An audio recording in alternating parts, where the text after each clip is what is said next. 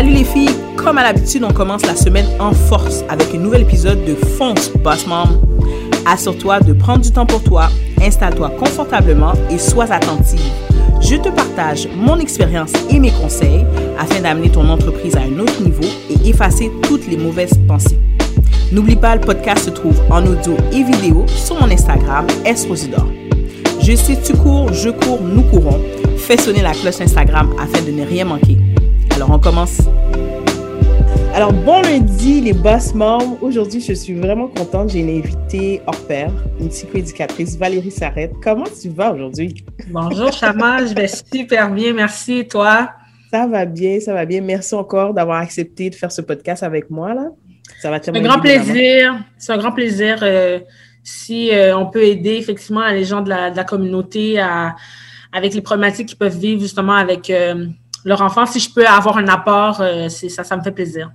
Tout à fait, good. Alors, Valérie, moi, je, préfère que tu te présentes là pour faire aucune erreur. Dis-moi qui tu es, depuis quand tu es psychoéducatrice, puis qu'est-ce que ça fait une éducatrice? Qu'est-ce que ça mange en hiver, en fond?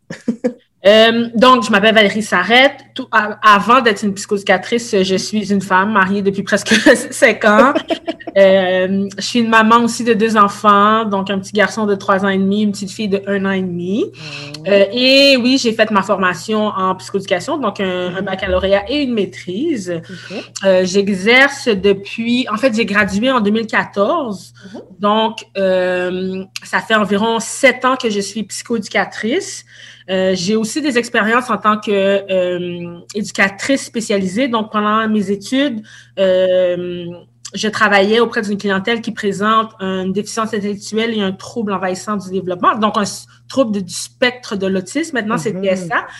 Donc, j'ai plus de dix ans d'expérience auprès de cette clientèle-là. Puis, il y a trois ans, j'ai fait le saut euh, de travailler euh, au milieu, euh, dans, dans, les milieux scolaires. Donc, je travaille pour un centre de service scolaire maintenant, mhm. depuis trois ans, comme c'est ça, psychoéducatrice.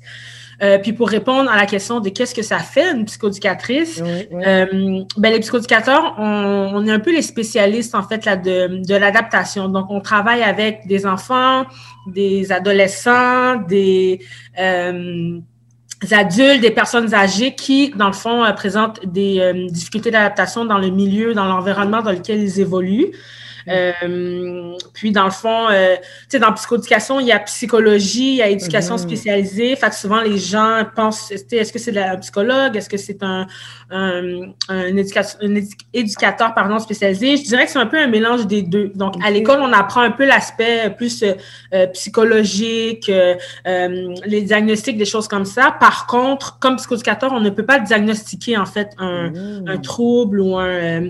Euh, on se centre beaucoup plus sur l'observation donc, on utilise le vécu éducatif partagé en psychoéducation. Donc, c'est vraiment d'être avec la personne dans son environnement et de voir comment elle évolue, comment elle se comporte, euh, comment elle interagit aussi avec les gens euh, pour être en mesure de comprendre ce qui se passe, de comprendre la dynamique et de proposer ensuite euh, des objectifs pour tenter soit d'améliorer un peu la situation ou encore pour que la personne elle puisse faire dans le fond là des apprentissages par rapport à une mmh. situation peut-être qu'il n'avait pas appris, donc euh, pour que la personne apprenne. Euh, donc, en gros, c'est ça. Comme psychoéducateur, on est aussi membre d'un ordre professionnel. Donc, l'ordre professionnel, dans le fond, s'assure que chaque psychoéducateur euh, se conforme à toutes les responsabilités, en fait, là, qui sont associées à la profession. Mmh. Donc, on n'oublie pas, un ordre professionnel, c'est vraiment... Euh, euh, de, de, de, de, ça protège le public. Les gens pensent que ça mhm. protège un peu plus le professionnel en tant que tel, mais c'est vraiment là pour protéger le public. Donc, il s'assure que les psychoéducateurs aient les compétences, les connaissances nécessaires pour pouvoir exercer, euh, qu'ils ont leur permis en ordre aussi. Mhm, mhm. Euh, donc, euh, en gros, en résumé, je dirais que c'est pas mal ce que ça fait un psychoéducateur, puis ce qu'il faut qu'il ait là pour être en mesure de pouvoir exercer. Super. Puis euh, là, moi, je veux plus aller, genre, une maman, là, comment, c'est quand qu'elle sait qu'elle a besoin du service d'une psychoéducatrice? Qu'est-ce qu'elle doit déceler chez son enfant ou euh, quel, quel type puce peut, peut lui dire que là, maintenant, c'est temps d'aller voir une psychoéducatrice? Euh, ben, il y, a, plusieurs choses. Des fois, ça va peut-être venir euh, du milieu dans lequel l'enfant évolue, que ça soit à l'école, mhm. euh, que ça soit à la garderie. Euh, puis des fois, on, on, déboule peut-être sur d'autres sur d'autres questions qui pourraient possiblement venir, mais mhm. de façon générale, quand on observe ou un parent observe une problématique chez son enfant ou encore euh, que l'école dit, ah, il y a telle ou telle, telle problématique, ça serait peut-être bien de peut-être soit aller consulter. Euh, il y a différents euh, de façons pour pouvoir mm-hmm. avoir accès à une psychoéducatrice. De, de prime abord, c'est sûr que dans les écoles, mm-hmm. dans certaines écoles, il y en a.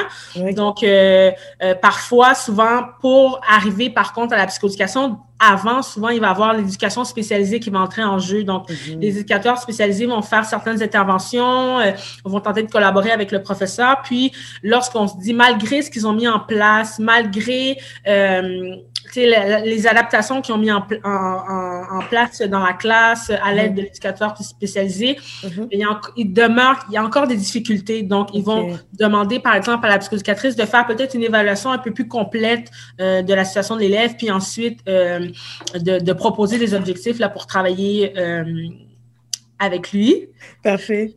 Euh, sinon, euh, il y a toujours l'aspect quand, je dis toujours, le parent observe certaines difficultés chez son enfant, il mhm. peut demander des services au, au public. Donc, euh, l'accès se fait principalement par le CLSC. Mhm. puis de façon générale, il y a toujours soit un travailleur social ou une psychoéducatrice qui va être là un peu pour euh, recueillir les informations du, prof, euh, de, du parent pardon, mhm. et référer en fait vers le bon service. Donc parfois c'est peut-être la psychoéducation qui va être proposée, d'autres fois c'est peut-être euh, plus la psychologie parce qu'on veut une évaluation, parce que les, ça fait longtemps que les problèmes sont présents, les difficultés, mhm. puis que ça perdure dans le temps. Ou il y a toujours l'aspect public. Ou est-ce que, euh, pas public, je m'excuse, privé. Le, le, parent, euh, c'est sûr qu'il y, y, a un côté plus monétaire à ce moment-là. Donc, le parent lui-même décide d'avoir accès à une, euh, une psychoéducatrice là, pour pouvoir faire une évaluation de son enfant pour tenter de mieux comprendre. C'est sûr que mhm pour répondre à la question de départ, mhm. c'est quand qu'on fait référence à une psychoéducatrice, quand on observe en fait que l'enfant a des difficultés à s'adapter, mhm. ne serait-ce qu'à la maison ou à l'école ou dans différents milieux, puis qu'on veut tenter de mieux comprendre en fait euh, euh, pourquoi en fait les, comportements sont présents, euh, puis ensuite là trouver des, des, solutions là pour pour tenter d'améliorer les choses. Puis qu'est-ce que j'aime, c'est que, tu t'as amené comme clarté, c'est que je comprends que la psychoéducatrice, elle n'est pas là pour médicamenter tout de suite l'enfant. Elle n'est même pas là du tout pour médicamenter. C'est que tu es comme l'étape avant d'aller voir un médecin, avant de pouvoir penser à la médication, non? Mais en, ben en, fait, euh, parfois, même les références vers les psychoéducateurs, c'est peut-être même le médecin qui va le référer. Ah, euh, en fait, l'un peut venir avant ou, après. Ça dépend vraiment, mais de façon générale, le, le, parent va avoir un médecin de famille ou va avoir un pédiatre qui va euh, rencontrer l'enfant. Euh, les parents, euh, peut-être même avant même qu'ils voient un psychoéducateur, va avoir informé le médecin des difficultés qu'il qu'il voit ou qu'il observe avec son enfant. Et le médecin peut effectivement référer soit vers le CLSC ou de dire ça pourrait être bien d'aller consulter une psychoéducatrice pour tenter de mieux comprendre prendre l'aspect comportemental. C'est sûr qu'on on, on, intervient vraiment au niveau du comportement de l'enfant. Mm-hmm. Euh, le médecin, lui, oui, effectivement, il peut euh, prescrire de la médication. Euh, il est plus responsable de l'aspect pharmacologique, si on veut. Mm-hmm. Puis nous, comme psychoéducateurs, c'est vraiment l'aspect comportemental. Donc, tenter de mieux comprendre, d'évaluer mm-hmm. pour tenter de proposer, là, comme je disais, des solutions ou des pistes d'intervention pour, pour vraiment tenter d'aider la famille là, dans, leur, dans leur quotidien avec l'enfant Euh, parfois, effectivement, le parent peut rencontrer un psychoéducateur au départ. Puis là, ben, suite à l'évaluation, ben, on va euh, observer, par exemple, des signes de, de, de TDAH ou des signes de troubles anxieux. Donc là, on va informer, en fait, le parent de notre évaluation. Euh, parfois, le psychoéducateur va faire vraiment une évaluation complète, euh, un rapport d'évaluation psychoéducatif là, qui va vraiment euh, présenter le portrait, la globale de l'enfant. Mm-hmm. Et ensuite, dans le fond, aller voir son médecin puis de se dire bon ben euh, voilà l'évaluation que j'ai en psychoéducation peut-être que ça serait bien d'être référé vers un service plus spécialisé donc psychologie neuropsychologie euh, pour que on puisse avoir un diagnostic donc pour infirmer ou confirmer dans le fond euh, dans le fond les, impressions les impressions diagnostiques mm-hmm. qu'avait la psychoéducatrice là au départ ouais OK. Puis euh, moi, si je prends un peu mon expérience euh, de, maman là, que j'ai eue, c'est que ma, ma, fille, on m'a, on m'a annoncé qu'elle avait des problèmes, et là, c'est plus orthophonie, mais par rapport à la concentration, la lecture. Puis j'ai comme eu ce moment où je me suis dit, OK, mon enfant est pas normal. Tu sais, ça a été comme mon, je me suis comme dit, oh my God, je dois faire le deuil de l'enfant normal. Et euh, tu sais, on en parlait, toi puis moi, pendant notre préparation pour ce podcast. Et j'ai aimé qu'est-ce que tu me disais par rapport à le deuil de l'enfant normal. Est-ce qu'il existe un enfant normal? Est-ce qu'il existe un, idéal d'enfant? Ben en fait, euh, non, je dirais un enfant euh, normal ou un enfant. Tous les enfants sont normaux. Là, je veux dire, on mm-hmm. est créé, euh, bon, on est, on est normal. par contre, il y a des enfants qui vont présenter peut-être certaines difficultés à certains niveaux c'est comme je te disais, nous-mêmes, on n'est pas parfait. Mm-hmm. On a nos forces, on a nos défis, on a nos difficultés. Donc, euh, chaque enfant va présenter des difficultés. Il y en a mm-hmm. pour qui ça va être au niveau de la lecture, d'autres pour qui ça va être au niveau du français, euh, plus au niveau d'écriture, d'autres ça va être les mathématiques, d'autres ça va être sur l'aspect comportemental, d'autres vont être anxieux, mais euh, tout le monde, tout le monde d'une certaine façon, on a tous nos difficultés. Donc, euh, je, peux comprendre qu'effectivement, certains parents peuvent euh, se dire qu'effectivement, bon, parce que on a un enfant, on a toujours un idéal. Qu'est-ce qu'on voudrait que l'enfant soit capable de mm-hmm. faire? Qu'est-ce qu'on voudrait euh, dans l'avenir pour notre enfant? Puis des fois, ben, c'est sûr que si un enfant, par exemple, a un certain diagnostic, ben, ça vient peut-être un peu limiter euh, la, les, certaines possibilités que le, le parent s'était envisagé.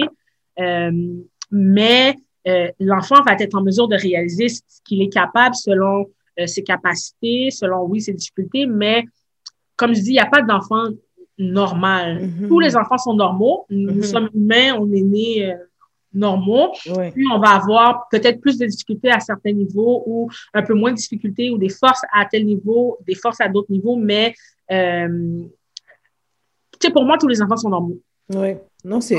Je... J'aime ce point-là, le fait que je me dis, tous les enfants sont normaux, donc peu importe les difficultés que mon enfant euh, peut avoir dans sa vie par rapport à l'adaptation, euh, l'éducation, etc. C'est juste des difficultés comme moi en tant que maman, j'en ai par rapport à d'autres choses, la gestion. Fait que si on parle de ce pied-là, c'est c'est euh, un pied égal pour tout le monde, tu sais. Donc je vais pas me comparer vraiment. C'est là qu'on enlève la comparaison entre un enfant versus l'enfant de mon ami, elle fait ça, l'enfant de l'autre ami fait ça. Ben on a toutes des difficultés, on a toutes des euh, des niveaux où ce qu'on est rendu aussi. Donc, j'aime ce, juste de mettre la table. Ouais. Oui, puis il y a des enfants qui vont, euh, tu sais, souvent dans les stades de développement, euh, ça va pas être 12 mois, l'enfant doit marcher. Mm-hmm. ça va, il va toujours avoir un laps de temps, donc entre 10 mm-hmm. et 18 mois. Donc, l'enfant a comme un 8 mois pour développer, dans le fond, son... Mais souvent, les gens se font aussi une impression par rapport à ce qu'ils observent, à ce qu'ils voient. Oui. Euh, on n'est pas tous des spécialistes là dans, dans, différents domaines. Il y en a qui ont étudié justement dans, dans certaines choses qui ont peut-être un peu plus de connaissances. Donc, moi, je dirais, tu un peu se référer à eux. Puis le médecin va te le dire, ton enfant a jusqu'à 18 mois pour marcher. Là. Donc, avant 18 mois, ne mm-hmm. t'inquiète pas. Peut-être que la majorité des enfants, ouais, peut-être que la majorité des enfants, ça va être entre 12 et 14. Mm-hmm. Mais ton enfant a 16, il ne marche pas encore. C'est normal. Puis mm-hmm. parfois aussi, il y a une pression là des gens de notre entourage là qui vivent et qui dit oh comment ça ton enfant euh, oh comment ça ton enfant marche pas oh, comment ça mm-hmm. euh, euh, puis des fois je me dis c'est même au-delà de ça c'est même je dirais même un, problème de société dans le sens mm-hmm. où on, on, on, a toujours tendance à, à observer qu'est-ce qui est pas normal ou à, à tu sais, encore une fois, c'est toujours selon notre perception et non pas selon euh, tu sais, le, le, le, la, la, la, comment je pourrais dire, la, la, le, la connaissance ou l'expertise par mm-hmm. rapport à la chose. C'est vraiment par rapport à moi, mon expérience avec mes enfants, c'était comme ça. Fait que là, c'est comme si on s'attend à ce que ça soit la même chose pour les autres. Oui, Mais non, c'est pas, euh, non, c'est pas comme ça, malheureusement. Les enfants sont différents, là, donc euh, on peut pas trop se comparer. Mais par contre, là, je veux que tu parles à une maman, là, aujourd'hui, une maman que son entourage, tu sais, c'est, euh, je sais pas, les grands-parents lui disent, tu sais, je, pense que tu devrais euh, amener ton enfant se faire vérifier ou consulter. À une maman que elle, voit que son enfant a de la misère, là, tu sais, côté comportement, elle a beaucoup d'appels de l'éducatrice ou elle a beaucoup d'appels de son professeur. Mais en tant que maman, toi-même, t'es maman, là, c'est difficile. C'est comme, comme tu là, on a, on a compris, là, tous les enfants sont normaux. Mais qu'est-ce que tu lui dirais à cette maman-là de, de faire le prochain pas, là, d'aller consulter, d'accepter de, d'accepter que son enfant a des difficultés et de passer au prochain niveau pour sa guérison? La première chose que, que je veux dire, euh, les études mm-hmm. euh, démontrent euh, on, on, parle souvent de données probantes, donc des études qui ont été faites sur plusieurs enfants dans des, euh, sur euh, de longues périodes de temps. ça démontre vraiment que lorsqu'on intervient tôt hmm. euh, par rapport à des problématiques, par rapport à un, retard peut-être qui est observé, meilleures sont les chances de l'enfant de rattraper ce retard-là. Euh, donc, plus on, attend, quand on sait que le problème est présent, on mhm. sait que ça perdure, plus on attend, mhm. euh, ben c'est plus longtemps qu'on reste, veut, veut pas, dans, notre difficulté, si on veut. Puis, ça peut, je dis pas que c'est ça dans tous les cas, mais ça pourrait avoir des, des, des impacts peut-être sur du long terme, sur les progrès que l'enfant va être en mesure de réaliser. sais, on sait quand les enfants sont jeunes, leur cerveau est très malléable, ils sont en mesure mm-hmm. d'apprendre plein de choses. Euh, fait c'est vraiment le temps. Euh, puis d'aller d'aller consulter ou d'aller euh, euh, d'aller vers les spécialistes, ça va vraiment te permettre d'avoir une certaine clarté sur tes observations, sur les mm-hmm. observations de ton entourage. Euh, puis par la suite, je dirais même développer une certaine confiance. Si un spécialiste mm. te dit, voilà, euh, euh, tu sais, non, ton enfant a quelque chose, mais si on peut mettre en place euh, ces, ces, ces moyens-là, tu sais, on mm-hmm. va être en mesure de pouvoir rattraper le retard, ben ça, ça donne une certaine confiance aussi à la maman pour, lorsque certaines personnes lui font des commentaires, d'être en mesure de pouvoir mm. répondre parce qu'elle parle en toute connaissance de cause. elle est allée voir un spécialiste, oui, oui, elle est allée voir un spécialiste et voilà ce que le spécialiste lui a nommé. Mm. Euh, que ça, puis si exemple, euh, ça vient peut-être de la famille, puis la maman a un peu un doute, euh, l'école n'a rien dit ou l'éducatrice euh, en service de garde non plus a rien dit. Mais moi, je lui dirais vraiment de se référer vers ces professionnels-là. Eux connaissent le développement de l'enfant, ils connaissent ce que l'enfant devrait être en mesure de faire à tel âge ou à tel niveau. Mm-hmm. euh, donc, ça serait vraiment de se référer à eux, euh, de, de, de, poser des questions, comment ça se passe à tel niveau, euh, au niveau de son comportement, au niveau de son mm-hmm. humeur, comment elle se comporte, comment ça va sur le plan social. Donc, vraiment de de questionner pour éclairer, dans le fond, nos, nos, nos, inquiétudes, de se faire assurer. Puis ils sont là pour ça. Mm-hmm. euh, les intervenants, on est là, on, on, on veut que les, les, enfants évoluent dans un environnement où ils sont bien, où ils, mm-hmm. euh, ils adoptent des bons comportements, où est-ce qu'ils sont heureux. Donc, euh, on est toujours ouvert à discuter avec les parents, puis à vraiment les informer de nos inquiétudes ou encore même des bons côtés là, de, des choses. Donc, de pas avoir peur de de pas avoir peur tout court là d'aller se, de, se référer vers ces, ces personnes spécialistes là qui euh, qui sont là pour vous aider en, bout de ligne. Oui, j'aime ça, le fait que tu me dis, les spécialistes sont là pour nous aider. on a souvent la peur que le professionnel est là pour me juger parce que, tu sais, il va voir que j'ai pas fait bien, il y a quelque chose que j'ai mal fait, c'est pour ça que mon enfant est comme ça. Mais des fois, c'est simplement, l'enfant est né comme ça, non? Qu'il y, a un, il y a un problème d'adaptation, mais là, on va trouver des solutions ensemble avec le professionnel pour s'améliorer. Ben, en fait, la, les problématiques euh, ne sont pas toujours en lien avec les parents, effectivement, ont peur que ça soit, ah, c'est parce que moi, j'ai pas fait quelque chose. Sauf que toi, comme parent, tu n'es mm-hmm. pas seul dans, dans ce qui se passe. Tu mm. n'interagis pas toi-même avec d'enfant avec personne d'autre. Tu interagis mm-hmm. avec l'enfant. L'enfant a sa personnalité, l'enfant a son bagage. Tu as aussi comme parent ta personnalité et ton bagage. Et ensemble, ça crée une dynamique.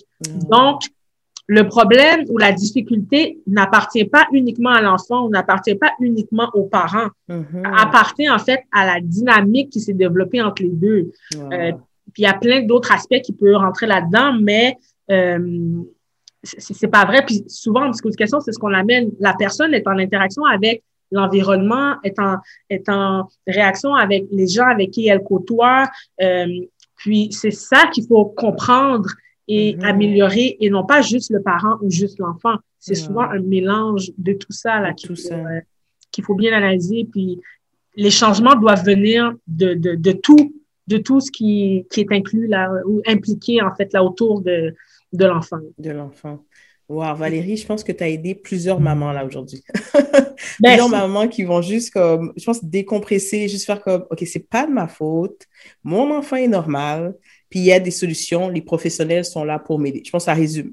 ça résume comme. Oui, puis euh, euh, souvent, euh, exemple, on va parler des diagnostics peut-être un peu plus gros, TSA ou type, là, on va dire, oh, l'enfant est, pas normal. Ils vont souvent parler dans le langage d'enfants neurotypiques, ou, là, le, nom m'échappe, là. Mm-hmm.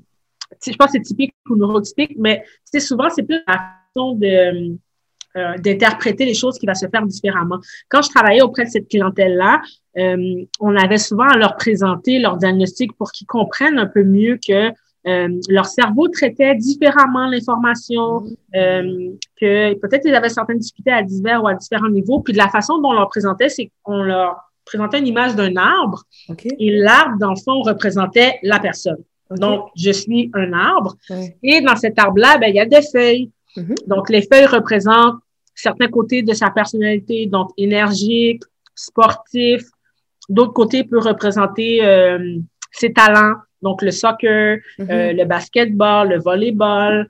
Euh, D'autres côtés peut représenter effectivement ben, certains diagnostics qu'ils peuvent avoir, donc euh, son TSA, par d'autres TDAH. Ou, euh, donc, on, dans le fond, on n'a pas dit que, dans le fond, c'est l'arbre, puis dans l'arbre, il y a mm. certaines caractéristiques. Donc, la caractéristique qu'il présente dans son PSA mm-hmm. ne le représente pas, ne représente pas qui est l'enfant. L'enfant est un, être humain, mais qui, comme je disais plus, plus tôt, qui présente euh, euh, certaines qualités, certains défis. Puis, dans une particularité, un défi qu'il a, ben, c'est le TSA qu'il présente. Donc, euh, souvent, j'entends beaucoup dans le discours, ah, l'enfant, l'enfant autiste ou l'enfant TDAH. Mais non, c'est l'enfant qui présente un TDAH, un enfant qui mm-hmm. présente un trouble du spectre de l'autisme. Le diagnostic en tant que tel ne décrit pas qui est la personne. Et c'est pas son nom non plus. Donc, c'est pas euh, viens ici le TSA. Non, viens ici Martin, viens ici Marc versus euh, viens ici le TSA. Là. Ouais. Wow, j'aime vraiment l'image. Tu sais, comme je, je, l'ai dans mes yeux, là, devant mes yeux, là, l'arbre. Fait que ça revient à dire que tous nos enfants sont, ils, ont, ils sont tous le même arbre. C'est juste que les feuilles sont différentes Exactement. d'un enfant à l'autre. Oh, wow. Exactement. Comme tous les arbres qui sont là, on peut avoir deux chênes ou on peut avoir deux pommiers, mais les pommes qui sortent ou les feuilles des pommes ne seront jamais pareilles. Ils vont chacun avoir leur particularité. Puis c'est un petit peu, tu sais, on peut, on peut se dire ça à tous les enfants, c'est comme un peu un arbre, puis les mm-hmm. feuilles vont être différentes. Il y en a certaines qui vont avoir des feuilles qui vont être similaires, mais ils vont jamais être identiques. Jamais être identiques. Puis on peut le voir aussi un peu comme les jumeaux, dans le sens mm-hmm. qu'ils vont porter le même, tu sais, quasiment ADN ou quoi que ce soit, mais jamais ils vont avoir la même personnalité, jamais ils vont être identiques à 100 Tout à fait. Ils ont chacun leur personnalité, chacun leur défi. Écoute, je le vois avec mes jumeaux, là. Eh oui, c'est vrai, tout à fait, oui. Est-ce que vous êtes nés en même temps, vraiment? Parce qu'ils sont tellement différents. Écoute, Valérie, merci encore pour ton temps. Et là, Valérie, je sais qu'il y a plein de mamans qui ont besoin de tes services, mais je sais que c'est simplement comme téléphonique ou je sais comme euh, côté question, juste pour guider vers quelles ressources euh, les mamans peuvent avoir. Tu sais, on va le mettre dans le dans la bio euh, les informations pour pouvoir te contacter. Euh, mais je voulais te remercier, Valérie, aujourd'hui pour ce podcast. Ça va aider tellement de mamans, là. ça, fait, ça fait vraiment plaisir. Puis c'est ça, des fois, les, euh, on est un peu mal informé ou, ou pas informé du tout. Là. Il y a la malinformation ou de pas être informé du tout. Mais moi, je j'encourage fortement les, les, les, parents, les mamans à vraiment se référer vers les spécialistes qu'ils ont mm-hmm. autour d'eux. Euh, je le disais tout à l'heure, soit par le, le, le, milieu dans lequel l'enfant évolue, donc euh, garderie au niveau des écoles, euh, ou encore d'aller chercher les services au niveau du CLSC par le guichet d'accès ou encore même au privé. Mm-hmm. Euh, puis moi, c'est ça, on va mettre un peu mes, mes coordonnées mm-hmm. accessibles. Ça va me faire plaisir de pouvoir répondre à vos questions, quoi que ce soit. Comme je disais à, à Chama, j'ai pas nécessairement mes euh, je parlais plutôt qu'il fallait, elle, euh, comme professionnel, membre d'un ordre, qu'il fallait un peu avoir nos, choses à jour. Mhm. Puis ça prend une certaine assurance là pour être en mesure de pouvoir faire du, du privé que je n'ai pas actuellement. mais je travaille un peu, je travaille là-dessus. Là, je réfléchis encore beaucoup. J'ai déjà des mamans qui m'ont contacté là, via les réseaux sociaux pour avoir un peu d'aide. Je les ai référés, référés vers des, des professionnels qui sont aussi de, de, la communauté, là, de notre mm-hmm. communauté, pour pouvoir avoir des, des services. Mais c'est une idée qui, qui flotte dans ma tête depuis plusieurs années. C'est ça que j'aime, es une future boss mom, dans le fond. ouais, c'est ça. Mais je, suis pas mal sûre que ça, je, vais aboutir à quelque chose, là, éventuellement. mais, euh, mais ça va me faire plaisir de répondre aux questions. Là. J'aimerais me, me rendre disponible là, pour trouver un moment pour pouvoir discuter avec vous, puis vous, euh, vous conseiller. Euh, euh, vous référer ou peut-être même voir euh, dans le milieu où est-ce que vous êtes, peut-être de poser des questions là pour euh, mhm. être en mesure de trouver des, des services où est-ce que l'enfant évolue actuellement. C'est parfait. Alors, je dis à toutes les boss moms, on se voit la semaine prochaine pour un prochain épisode. Et laissez-nous vos commentaires euh, sur les réseaux sociaux, euh, Instagram, vous pouvez me trouver à Esposidor. Puis dites-nous comment cet épisode a pu vous aider pour votre vie euh, avec vos enfants ou même pour une amie. Donc, réfère aussi, partage ce podcast-là à une amie. Et on se voit lundi prochain. À la prochaine. Merci.